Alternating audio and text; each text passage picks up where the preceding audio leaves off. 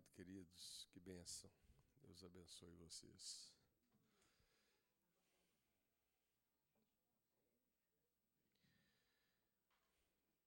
As crianças, vamos abençoá-las. Obrigado, Jesus, pelas nossas crianças. Declaramos as mais ricas bênçãos sobre a vida delas. Jesus disse: Não as impeçais, que elas possam experimentar um rio do seu favor aqui nessa manhã, na ministração delas, em nome de Jesus. E a igreja disse: Amém. Amém. As criancinhas podem descer para sua salinha. Louvado seja Deus. Glória a Jesus. E aí, como vocês estão? Tudo na paz? Aleluia. Três glórias e cinco aleluias. Amém? Deus é bom. Deus é bom. Quantos estão ativados aí no poder de Deus? Glória a Deus. Amém. Queridos, vamos compartilhar aqui uma, palavra com vocês. Quero cumprimentar também a turma aí que nos acompanha online. Deus possa te abençoar ricamente. E é interessante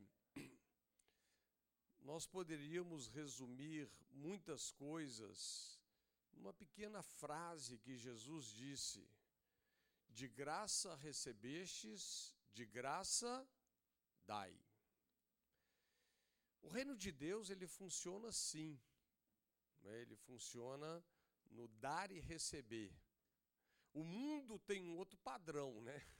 O mundo funciona dentro de um sistema de compra e venda.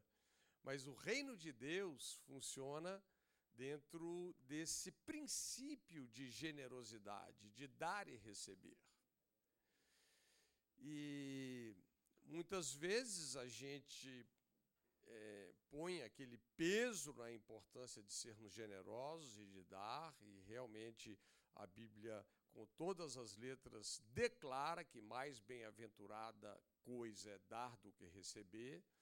Mas nós não podemos tirar o peso, a importância de saber receber, de sermos bons recebedores, né?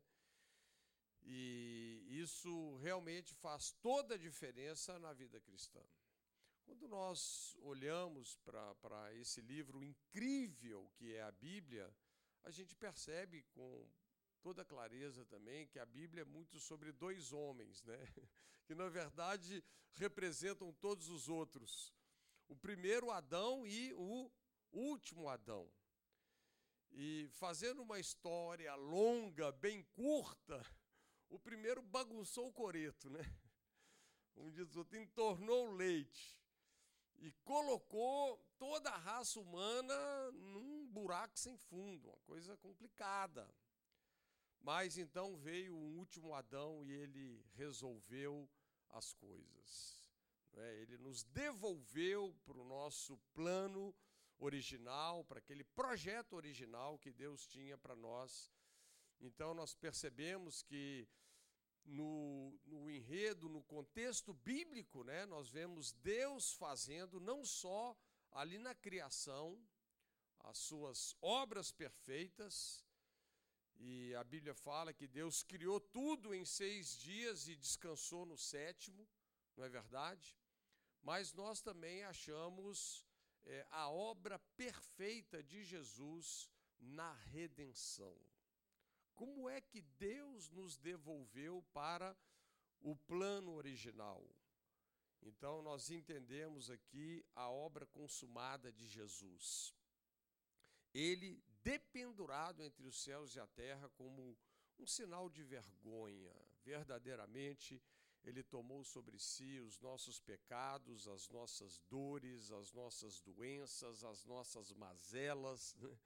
O castigo que nos traz a paz estava sobre ele, e pelas suas pisaduras nós fomos sarados, completamente sarados. Então eu quero enfatizar algo para você. Vou tentar ser mais objetivo aqui na nossa ministração. Quero enfatizar algo para você aqui, tá?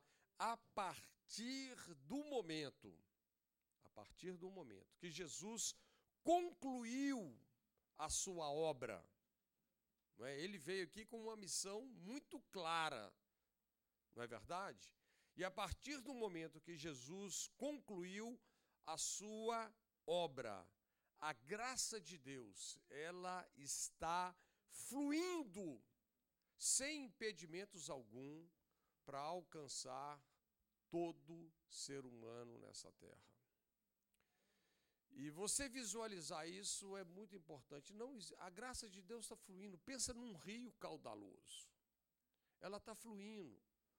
Paulo falou a Tito que a graça de Deus foi manifestada a alguns homens. Não ele fala que a graça de Deus foi manifestada a todos os homens.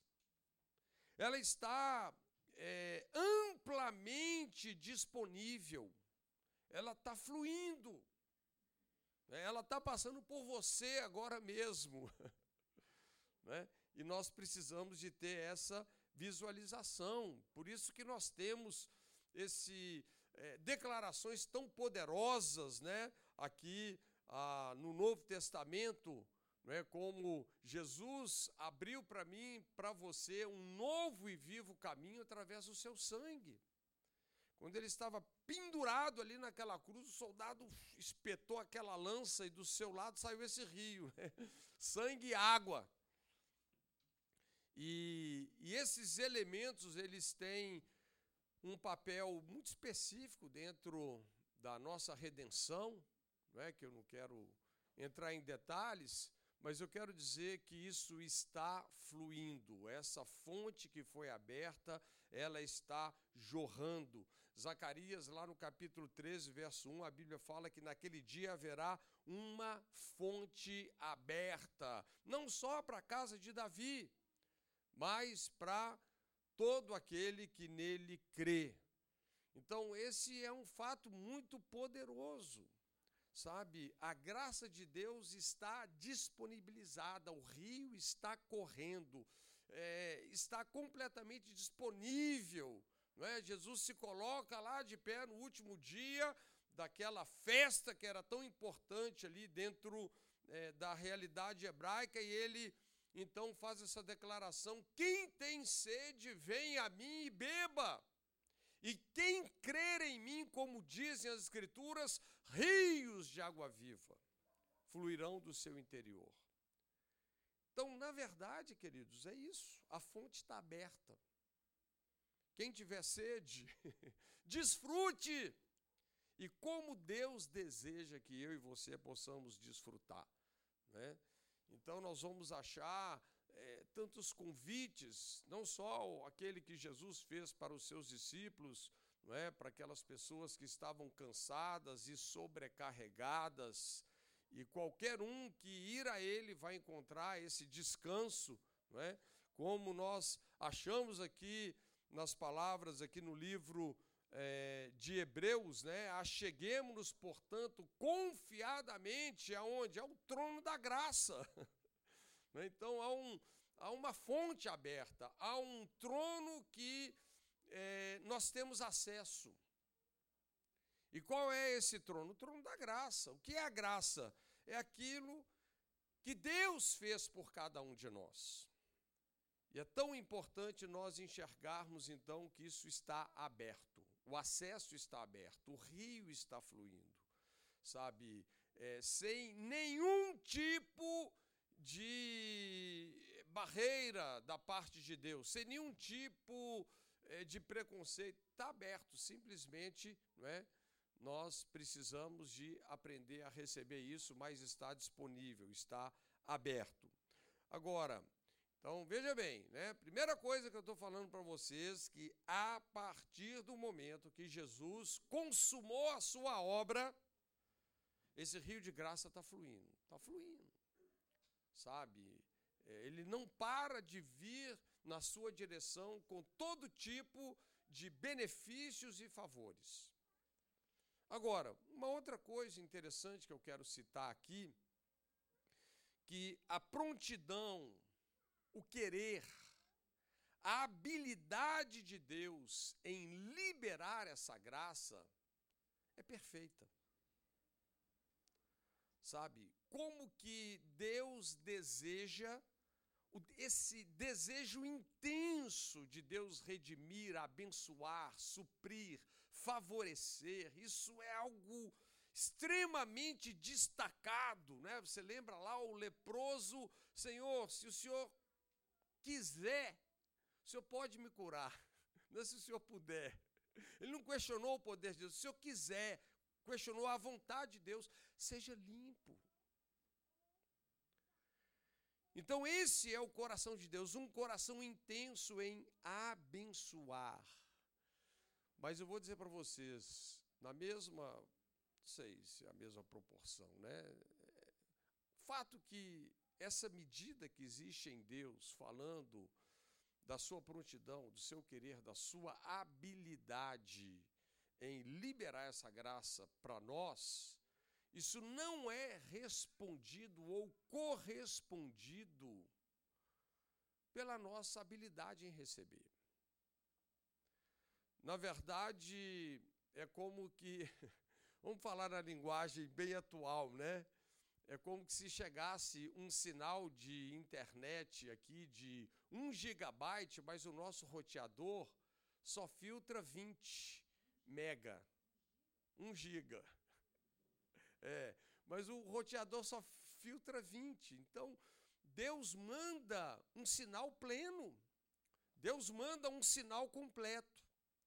Mas às vezes o nosso roteadorzinho, né?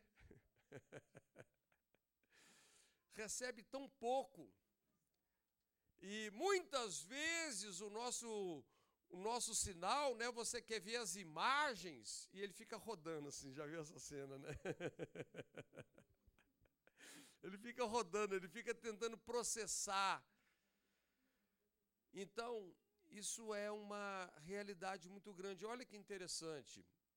Lá em Marcos, no capítulo 10, eu separei aqui um, alguns textos que é legal a gente ler a Bíblia, né? E Marcos capítulo 10, a Bíblia fala que trouxeram algumas crianças para que Jesus tocasse nelas, para que Jesus as abençoasse. Mas sabe o que a Bíblia fala? Que os discípulos começaram a repreender as pessoas que trouxeram as crianças e as crianças. O que, é que nós estamos achando aqui? Nós já estamos encontrando nas Escrituras é, algumas dicas para alguns problemas sérios que eu e você podemos ter. Porque nós encontramos aqui o que alguns adultos já traumatizando, colocando bloqueios na alma de uma criança. Qual é a mensagem que eles estavam passando? Jesus não tem tempo para vocês. Vocês não são tão importantes assim. Não é verdade? Não tem uma mensagem por trás dessa atitude extremamente religiosa aqui dos discípulos, né? Mas olha, a Bíblia fala que quando Jesus viu isso, ele ficou indignado. Por quê? Porque Deus é generoso.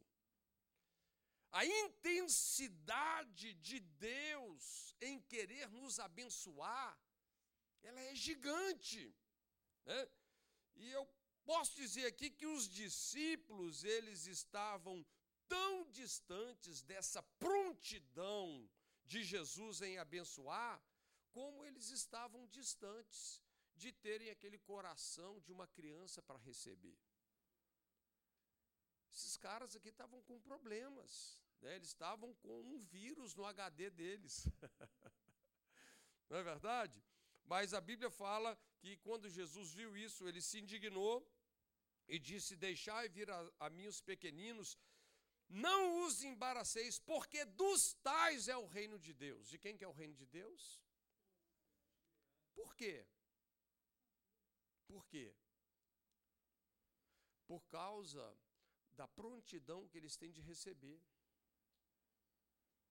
Esse coração simples que recebe, sabe? Eles são desprovidos é, é, de uma série de bloqueios que a gente já vê aqui, os adultos querendo colocar alguns, né?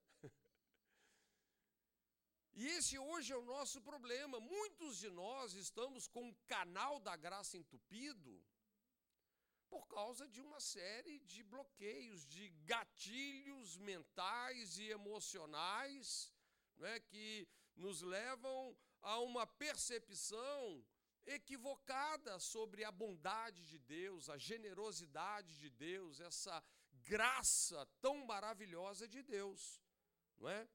Jesus fala que em verdade vos digo, quem não receber o reino de Deus como uma criança, de maneira nenhuma entrará nele. Então, tomando-os nos braços e impondo-lhes as mãos, os abençoava. Feche os seus olhos e enxerga essa cena. Né? Jesus abraçando aquela meninada e abençoando. Né? E você está lá no meio, sabe? Esse é o coração de Jesus.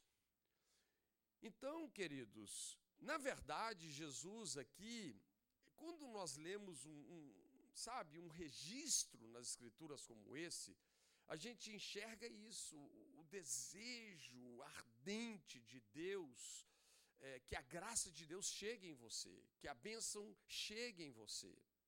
Sabe, o rio está fluindo, o rio está correndo. Mas nós também vemos não só essa prontidão né, dele comunicar a graça de Deus, mas a gente vê também a resistência no coração do homem de receber isso. Não é verdade? Então a gente precisa o quê? É, é, voltar a ser criança. A gente precisa de encarar não é, a graça de Deus com esse tipo de coração, com esse tipo de simplicidade. Né? O, que, que, é, é, o que, que revela o coração de uma criança? Uma criança ela é completamente crédula ao que se promete. Ela é completamente livre, ela não fica é, pensando e se isso, e se aquilo, e se aquilo outro. Dá um pirulito para uma criança para você ver. Ela só pega e recebe. Né? Qualquer coisa que você dá para uma criança, ela recebe, ela tem, sabe, é, é, exatamente essa abertura, essa prontidão. Não, é? não tem barreiras, na verdade. E sabe, queridos, às vezes eu e você vivemos tantas experiências na nossa vida, experiências como essa aqui, né, que essas crianças estavam para viver e que Jesus interrompeu. Jesus interrompeu, falou: não coloca um bloqueio nesses meninos.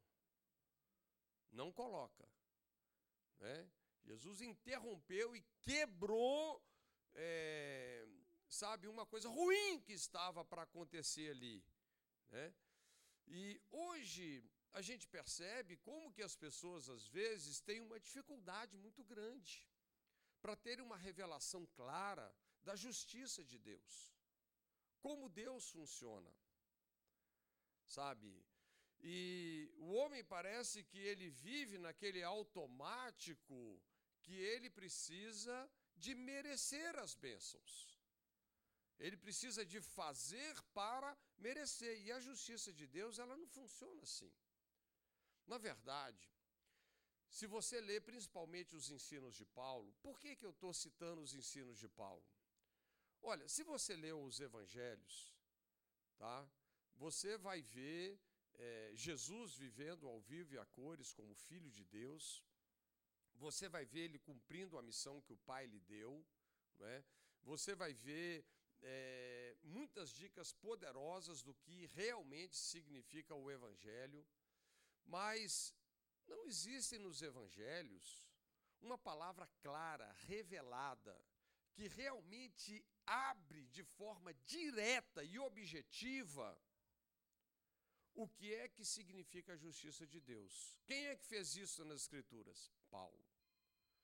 Não teve uma pessoa que falou com tanta clareza, com tanta abertura, sabe, explicando como que é, o homem é justificado pela fé do que Paulo. É incrível. Então a gente vê a necessidade do ensino de Paulo. E você sabe que isso aí deixou o Paulo o cara mais odiado do Novo Testamento. Você sabia que, dentro do contexto judaico, não é, Jesus não era assim odiado, não. Mas Paulo, Paulo teve uns caras que falaram assim: olha, nós vamos fazer um jejum até matar esse cara. Eu acho que ou eles morreram de fome, né? Eu não sei que o fim lá a Bíblia não fala o que que deu, mas havia um ódio. Por quê?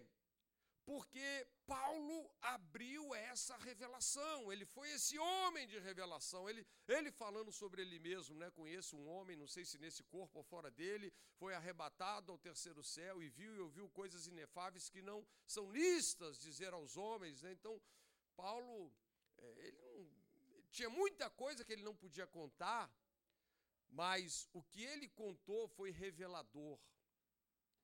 Coisas que os próprios discípulos de Jesus, os doze que andaram coladinho com Jesus, levaram tempos para entender e falaram a respeito de Paulo assim: olha, rapaz, esse Paulo, nas cartas dele, tem umas coisas difíceis de entender, viu?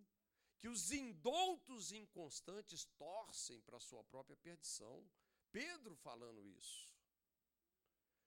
Então, a revelação, e você sabe, revelação é revelação. Isso aqui não tem, nós não estamos falando, não tem nada a ver com formação acadêmica. Né? Pedro era um cara analfabeto e letrado, e eles estavam impactados como é que o cara analfabeto e letrado falava com aquela propriedade que Pedro falava. Por quê? Porque ele esteve com Jesus, ele tinha revelação. Então não é, sabe, não é questão de, de cultura humana, uma questão acadêmica, é uma questão de revelação de fato. Então Paulo ele sabe, ele elucidou isso e eu poderia escolher aqui, sei lá, são dezenas de escrituras citadas por Paulo trazendo uma visão clara do que é a justiça de Deus, que a justiça ela não vem pelo homem praticar a lei, mas ela vem pela fé em Jesus Cristo. Ou seja, eu não sou justificado porque eu faço tudo certo, tudo que a lei me exige. Eu sou justificado porque eu creio no único que fez tudo certo, no único que cumpriu toda a lei. E colocou sobre ele a nossa sentença de dívida. Assumiu a nossa culpa, o nosso pecado, assumiu a nossa condição, para que nós pudéssemos então assumir a dele. Mas só para vocês terem ideia, olha, por exemplo, né, Romanos capítulo 4. Romanos capítulo 3 e 4, assim, é um show disso daqui. Né? Romanos capítulo 4, verso 1. Que, pois, diremos ter alcançado Abraão, falando do patriarca, nosso pai, segundo a carne? Porque se Abraão foi justificado por obras, tem do que se gloriar, porém não diante de Deus. Não vai tirar onda diante de Deus que não vai funcionar. Pois que diz a, a, a Escritura: Abraão creu em Deus, isso lhe foi imputado para a justiça. Ora, ao que trabalha, o salário não é considerado como favor, e sim como dívida. Mas ao que não trabalha, porém crê naquele que justifica quem? O ímpio. Justifica o ímpio. né? a sua fé lhe é atribuída como justiça. O que, que é atribuído como fé ou como justiça? A nossa fé em Jesus. Tá certo? Então, queridos, não é por aquilo que eu e você fazemos, é por aquilo que ele fez. Né? Então, funciona dessa forma. É a nossa fé nele, a nossa fé em Jesus. Então, a gente entender isso é, no espírito é extremamente importante. né? Porque é, é daí que a graça de Deus vai fluir. Porque a maneira pela qual eu e você somos salvos é exatamente essa. Nós somos salvos como? Pela graça, mediante a fé. Isso não vem de vós, é um dom de Deus. Não vem das obras para que ninguém se glorie. É interessante que as obras, elas sempre é, parte de um coração arrogante. Olha o que eu fiz. São aquelas pessoas que querem dar uma chave de braço em Deus, né? Eles fazem, fazem, fazem para Deus e de repente a Deus agora você tem que fazer por mim, porque olha tudo que eu fiz. Eu jejuei, eu orei, né? Eu ofertei, eu fiz, entendeu? Não, queridos, a fé é diferente. A graça é a parte de Deus, é o que ele fez por nós. O que, que é a fé? A fé é a nossa resposta a essa graça. A fé não é você tentar é, fazer para mover a Deus. Não. A fé é você entender o que ele fez por você e o que ele fez por você move você. Você responde ao que ele fez por você. E a primeira maneira de nós respondermos a Deus é exatamente isso, fé. Né? Então, a fé vem pelo ouvir. Isso vai afetar só a nossa forma de pensar e acreditar? Não. A fé vai afetar a nossa forma de nos comportar também. Mas não é uma coisa que nasce em mim e em você. É algo que nasceu em Deus. Não é Deus respondendo ao que nós fazemos, é nós respondendo ao que Ele fez por nós. Isso nos leva a pensar diferente, a acreditar diferente e a nos comportar diferente. É aqui que nós entendemos a diferença do que a Bíblia chama de obras da lei e de obras da fé. A fé tem obras? Tem. Você sabe que quando a Bíblia fala que o homem não é apenas justificado pela fé, mas também pelas obras, Tiago capítulo 2, sabe quais são as obras que são citadas? São citadas duas pessoas lá. É citado Abraão, quando ele leva Isaac para o altar, e é citado Raabe, a meretriz, quando recebe os espias. Quantas vezes eles fizeram isso? Uma. A Bíblia não está falando de uma lista de coisas que você faz para Deus para ser aceito. A Bíblia está falando da resposta que eles deram para Deus quando Deus falou com eles. Isso é muito importante ser elucidado e compreendido. Faz sentido ou não? Ok, então vamos aqui para o que interessa, porque eu quero ganhar tempo aqui. É, eu estou dizendo para você que desde que Jesus consumou a sua obra, o rio está fluindo. Todos os benefícios da cruz estão à sua disposição. Está fluindo, está passando por você. E eu estou dizendo que Deus, então, tem essa prontidão, essa generosidade absurda em comunicar a graça para nós, mas eu e você somos limitados em o que? Receber isso. Nós estamos aí com o cano, o cano está entupido em alguns lugares, né? O que é que bloqueia a graça de Deus? Você já pensou sobre isso? Sabe que a Bíblia fala que bloqueia. A gente poderia falar sobre muitos assuntos, né? Como é que Isaú foi privado da graça de Deus? Por causa de amargura ele foi privado. Mas não quero nem entrar nesse ponto aqui, né? Primeira coisa é dentro disso que nós estamos falando, esse tipo de orgulho, ou seja, pessoas que querem alcançar a justiça de Deus, por aquilo que eles fazem.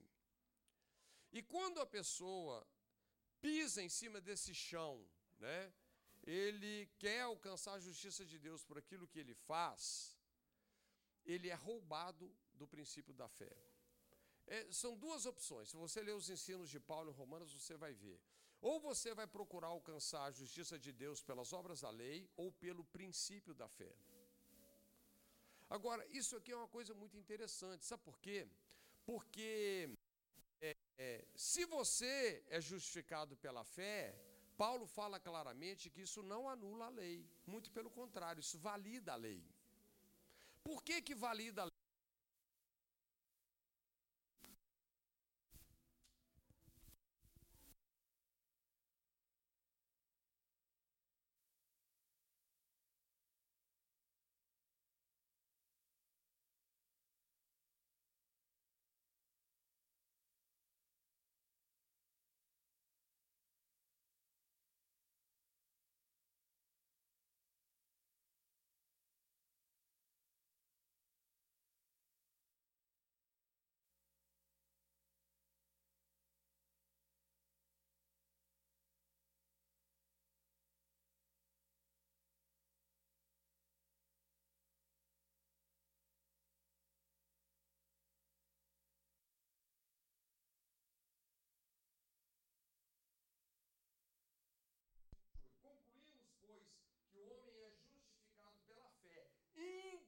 independentemente das obras da lei.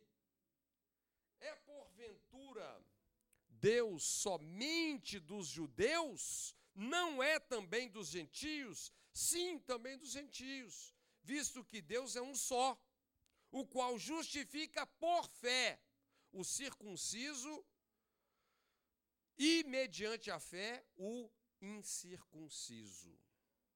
Falando da aliança que foi feita com Abraão. Aí ele termina assim: Anulamos, pois, a lei pela fé? Não, de maneira nenhuma. Antes confirmamos a lei. Por que, que a justiça da fé confirma a lei? Porque na justiça da fé, a lei precisa de fazer o papel dela. Ela precisa, ela coloca todo mundo debaixo do pecado e da condenação. Ela precisa convencer o homem que nós precisamos de um poder à parte da lei chamado Evangelho. Nós precisamos de um Salvador amoroso, porque a lei não pode salvar ninguém. Se você lê em Gálatas, Paulo fala assim: olha, se a lei pudesse oferecer justiça, o homem seria salvo pela lei. Então, por que, que nós confirmamos a lei? Porque isso é importante para a fé. Para ressaltar o princípio da fé, a lei tem que ser, tem que ficar de pé. Você sabe que foi assim que Jesus pregou. Poucas pessoas entendem o que está no Sermão da Montanha. Sabe o que é o Sermão da Montanha? Para aquelas pessoas que achavam que podiam ser justificadas obedecendo à lei, Jesus tornou, colocou a lei no, no nível de maior severidade possível. A lei diz: não adulterarás. Eu, porém, vos digo: quem olhar para uma mulher com intenção impura já cometeu adultério. A lei diz: não cometerá homicídio, não matarás. Eu vos digo: aquele que odiar, aquele que xingar um palavrão em direção ao seu irmão, é réu do inferno. Sabe, sabe por que, que Jesus pregou assim? Para fazer valer a lei. E para que todos que estivessem ali fossem convencidos que a lei deixa todo mundo de boca fechada e eles precisam de um Salvador amoroso. Faz sentido ou não? Então, queridos, na verdade, quando uma pessoa quer ser justificada pela lei, sabe o que ele faz? Ele assina um atestado de incredulidade. E a única maneira de recebermos graça é mediante a fé. Fecha o canal. Né? Por isso que não é difícil uma pessoa se tornar extremamente religiosa e não saber nada sobre Deus. Segunda coisa, né? segunda coisa que fecha, que bloqueia a graça, culpa, consciência de pecado. Gente, isso é tão sério. Uma pessoa que vive debaixo de culpa é uma pessoa que não entendeu o que Jesus fez por ela é uma pessoa que não validou o sacrifício de Jesus na vida dela. Por quê? Porque Jesus, ele foi ferido para a gente ser perdoado. A oferta de Jesus não é só uma oferta pelos nossos pecados, é uma oferta também pela nossa culpa. Sabe toda aquela complexidade de sacrifícios que a gente encontra lá no livro de Levíticos? É para tentar explicar né, a profundidade e o alcance do que Jesus fez por nós na cruz eram sombras das coisas que iriam se cumprir em Cristo. E sabe, é muito triste porque hoje muitas pessoas vivem a vida dessa maneira, né? Eu estava esses dias é, lendo e relendo a história de José e é muito interessante, né? Fazendo também aqui uma história longa, curta, você sabe que José era meio que um filho preferido do seu pai, do Jacó. E os irmãos então o invejavam e por inveja julgaram ele dentro de um buraco para ele morrer de fome e sede. Aí depois mudaram de ideia, tiraram ele do buraco e venderam ele para uma caravana de, de midianitas. Né? Ou de Amalequitas, sei lá, que, que, que quitas que eram esses. Mas ele foi parar lá no Egito, né? E Jacó foi um cara, então, que sofreu demais da conta. Por quê? Porque Jacó viveu debaixo de uma mentira terrível. Por décadas. Ele viveu pensando que o filho que ele mais amava tinha morrido. Mas todos os irmãos de José sabiam a verdade. E se tornaram literalmente atormentados por isso. A dificuldade desses irmãos se livrarem da culpa, gente, foi uma coisa dificílima. Sabe, os irmãos de José contam a história da igreja nos dias de hoje. Porque, vocês sabem, é, fica longo aqui a gente falar toda a história, mas depois que José se revela aos seus irmãos, José abraça os seus irmãos e fala assim: gente, se perdoem, porque não foram vocês que me mandaram para o Egito, foi Deus. Foi a maneira de Deus operar um grande livramento e salvar toda a nossa família. Então se perdoem. Mas é interessante, eles viviam com essa pulga atrás da orelha. E a coisa fica muito clara no dia que o Jacó morre, e depois que ele é sepultado, aquele cortejo, aquele luto que sai, aquela turma toda do Egito, né?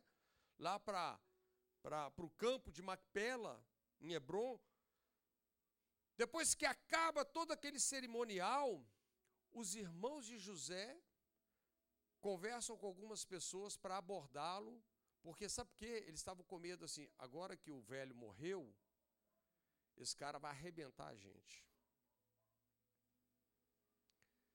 Conversa com ele, fala que o nosso pai pediu para ele não levar em consideração tudo que nós fizemos contra ele. Olha que coisa, gente viviam a vida com culpa.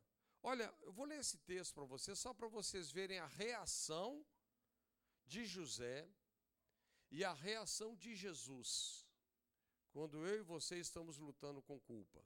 Gênesis 50, 15. Vendo os irmãos de José que seu pai já era morto, disseram: É o acaso de José nos perseguir e nos retribuir certamente o mal todo que lhe fizemos. Portanto, mandaram dizer a José: teu pai ordenou antes da sua morte, dizendo: Assim direis a José: Perdoa, pois, a transgressão dos teus irmãos e o seu pecado, porque te fizeram mal. Agora, pois, te rogamos que perdoes a transgressão dos servos do Deus de teu pai. Puseram até Deus no meio. Sabe o que a Bíblia fala? José chorou enquanto falava. José chorou. Gente, isso aqui é um retrato meio que geral da igreja. É como se Jesus falasse: será que o meu sacrifício não valeu para tirar a culpa deles? Será que o meu sacrifício não foi suficiente? O que é que eles ainda precisam fazer para não sentirem mais culpa? Esse é um problema. As pessoas estão muitas vezes presas a gatilhos de justiça própria. Muitas pessoas estão se punindo, estão se sabotando por causa de uma informação errada que está lá na cachola deles. Na verdade, não entenderam o Evangelho. Faz sentido ou não?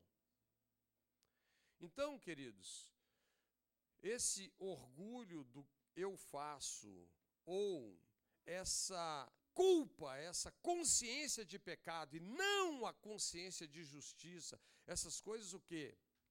Bloqueiam a graça de Deus. A pessoa vive sempre como se ela estivesse devendo.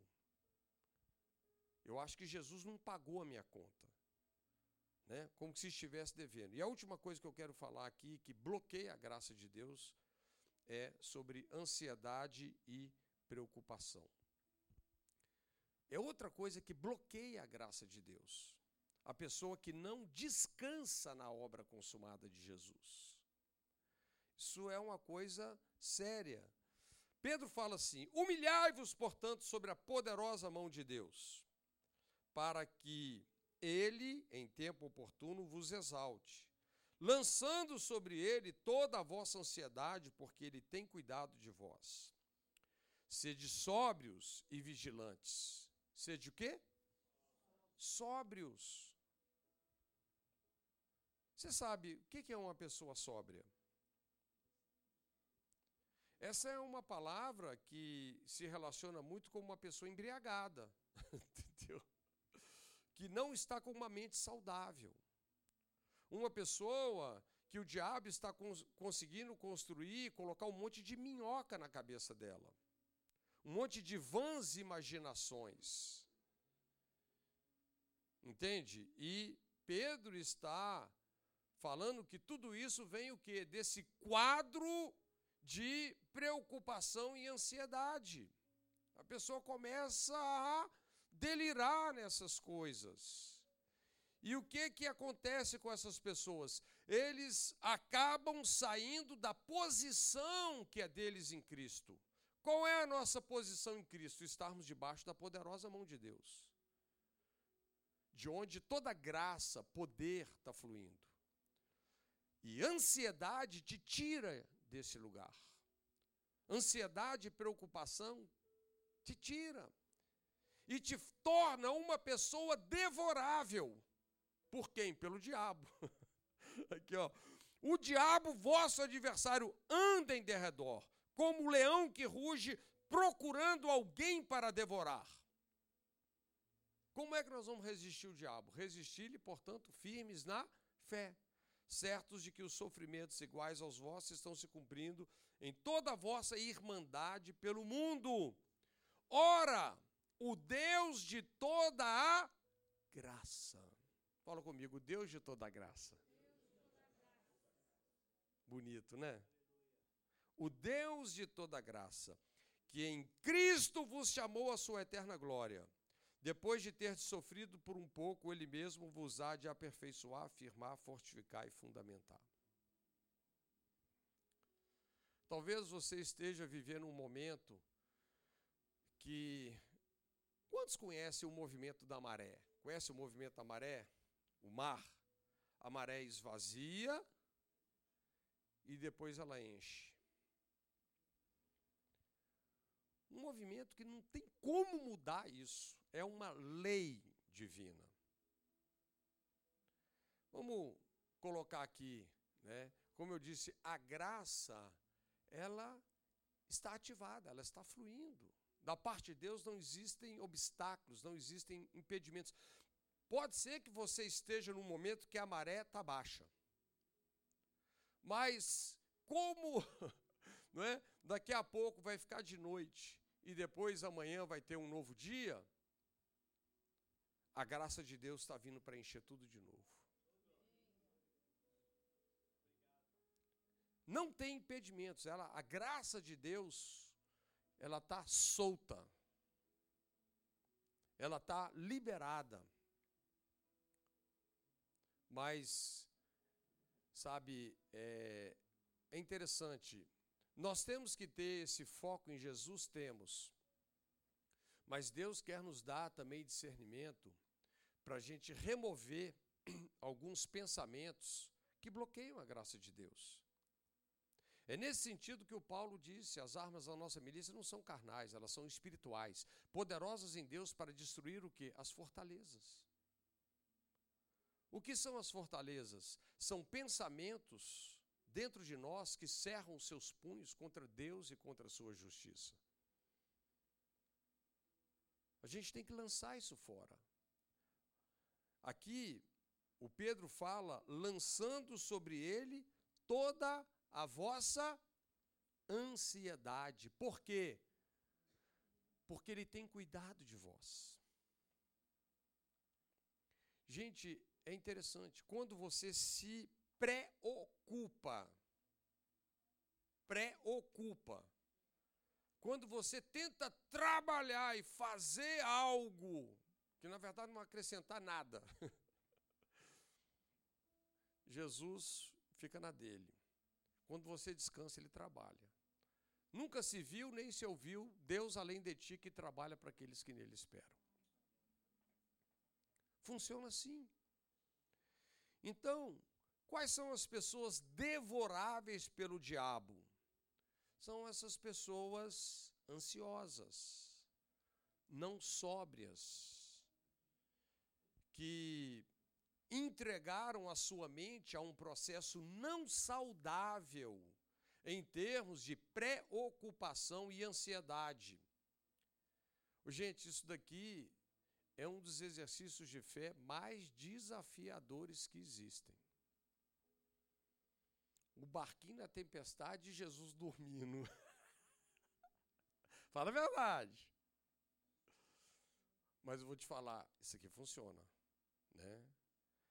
Então, a gente sabe que o medo, claro, o medo está na raiz de toda preocupação e ansiedade. O medo de perder alguma coisa, o medo de morrer alguma coisa. Não é? Mas a Bíblia fala que o único medo que a gente devia de ter, sabe qual é? Hebreus 4:1 Temamos, tenham medo, portanto, que se sendo nos deixado a promessa de entrar no descanso de Deus, suceda parecer que algum de vós tenha falhado. A única coisa que você deve ter medo é de você perder o descanso. E a Bíblia também fala em Hebreus que o único esforço que a gente tem que fazer é para entrar no descanso. O único medo e o único esforço está relacionado com o descanso. Qual é o parâmetro do nosso descanso? A obra consumada de Jesus. Ele fez e se assentou à direita do Pai. E nós, essa é a nossa posição bíblica, assentados com Cristo nos lugares celestiais. Amém? Então, lança sobre ele toda a sua ansiedade.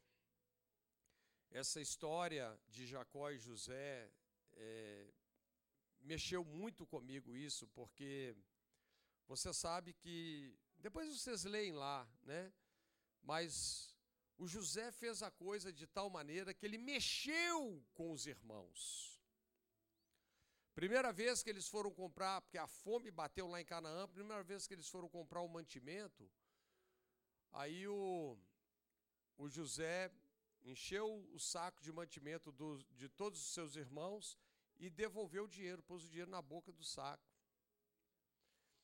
E aí eles ficaram com a pulga atrás da orelha. Né? E depois ele reteve um dos irmãos para que eles pudessem comprovar toda a história deles. Que havia um irmão mais novo, né, que era o Benjamim, filho da minha destra, e Simeão ficou lá como refém.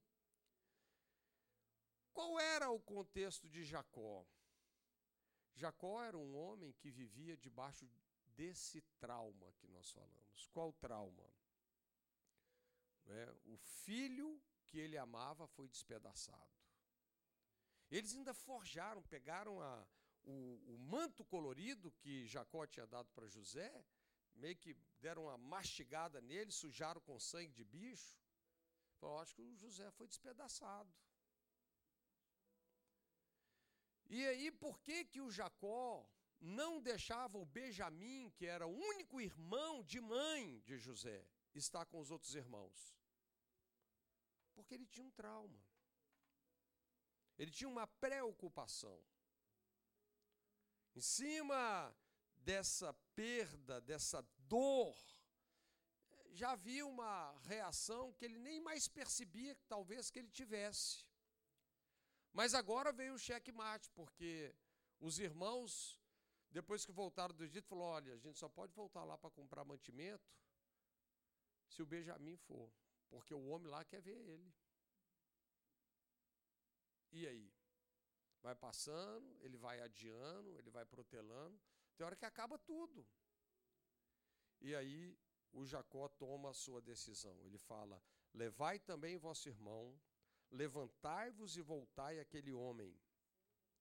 Deus Todo-Poderoso vos dê graça perante o homem, para que vos restitua o vosso outro irmão e deixe vir Benjamim.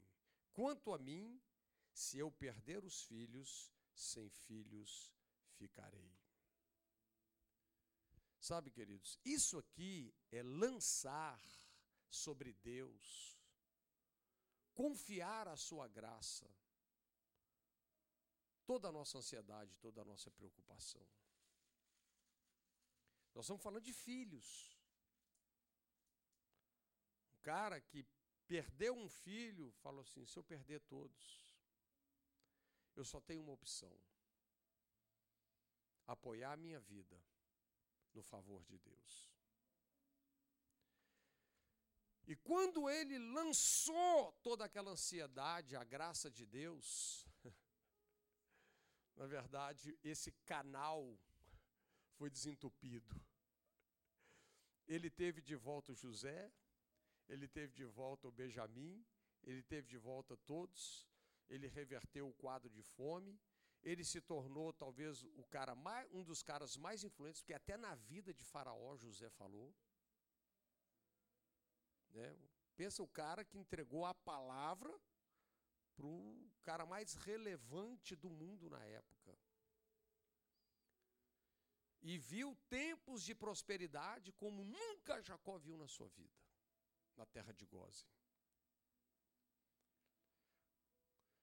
Que coisa poderosa, queridos. Quando nós lançamos toda a nossa ansiedade, por quê? Porque existe uma boa notícia.